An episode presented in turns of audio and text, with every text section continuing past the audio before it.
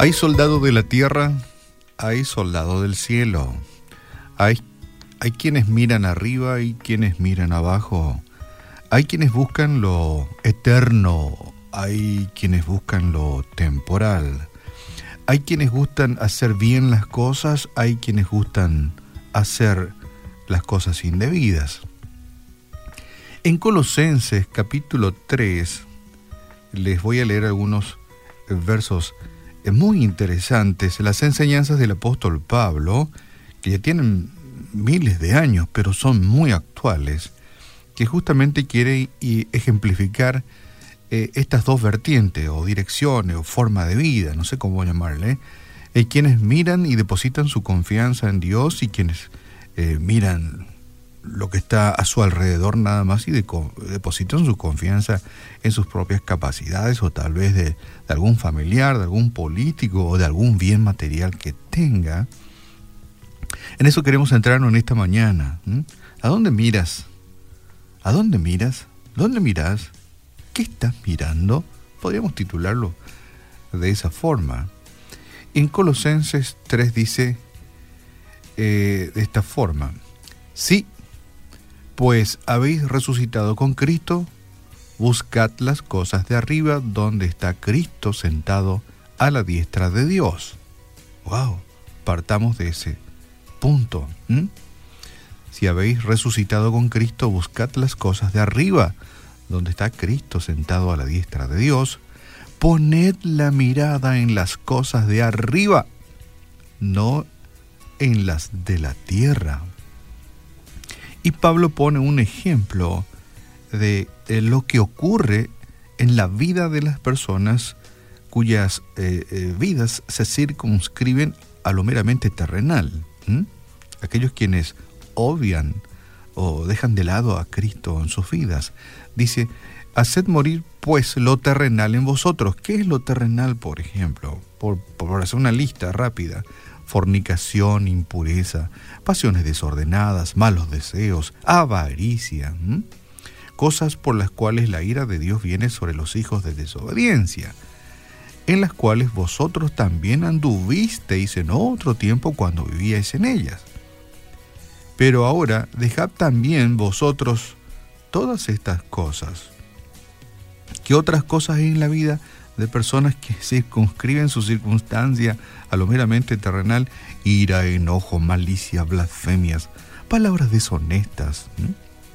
No mintáis los unos a los otros, habiéndoos despojados del viejo hombre con sus hechos y revestidos del nuevo, el cual conforme a la imagen del que lo creó, se va renovando hasta el conocimiento pleno. Esto es Colosenses capítulo 3. Te recomiendo que puedas leer todo el capítulo. Es muy interesante, muy aleccionador. Y lo dejamos ahí. Eh, Pablo básicamente nos dice si, si somos nuevos en Cristo, que miremos al Cristo hoy sentado a la diestra del Padre y no precisamente eh, en nuestras circunstancias, porque si nuestra vida se circunscribe a lo que nos rodea, pues llegaremos a esta larga lista de cosas indebidas. Si te encontrás mirando hacia abajo, ¿sabes qué? Estás mirando el fracaso, la derrota, los problemas, las innumerables dificultades y, ¿por qué no?, hasta la muerte misma. Mirar hacia abajo siempre hacia las dificultades, ¿sabes qué hace? Deprime, te pone triste, te roba la esperanza, hunde a las personas. Si miras hacia arriba, al contrario, encontrará absolutamente todo lo opuesto. Esperanza, fe, eh, esperanza de solución de las innumerables dificultades que podríamos tener en la vida. Si miras hacia atrás, detenés el progreso. Es difícil escapar si te quedas ligado al pasado. No es bueno quedarse ligado al pasado, pensando que alguna vez pudo haber sido mejor, si hubiese hecho esto, si no hubiese hecho aquello. No es bueno quedarse atado al pasado. Dios nos deja esta invitación en esta mañana que miremos las cosas, como lo decía Pablo, las de arriba, donde Cristo está sentado a la diestra del Padre, en las cosas eternas, en las cosas que sí valen la pena. No significando esto que no tendremos problemas ni dificultades, sino que en medio de aquellas dificultades encontraremos esperanza, paz, gozo y alegría. Y por sobre todas las cosas, aceptando la voluntad de quien todo lo sabe. Tus ojos, dice Proverbios, tus ojos miren lo recto y diríjanse tus párpados hacia lo que tienes por delante. Hay un mirar positivo que engrandece, que eleva, dignifica y desarrolla la fe y te convierte en un más que vencedor.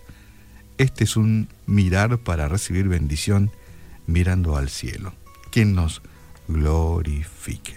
Hoy quiero dejarte esta, esta sencilla reflexión desafiándote a que te despojes de todo aquello que tal vez te rodea y que es como un ancla y te detiene e impide que puedas recibir tu bendición.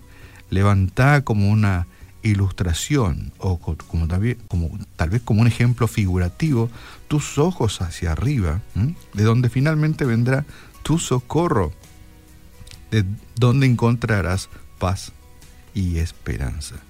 Búscalo del cielo, mira las cosas de arriba primero. Lo mejor es mirar a Dios, porque de Dios vendrá tu bendición. Antes de hacer cualquier cosa, hoy, ¿sabes qué? Mírale a Dios.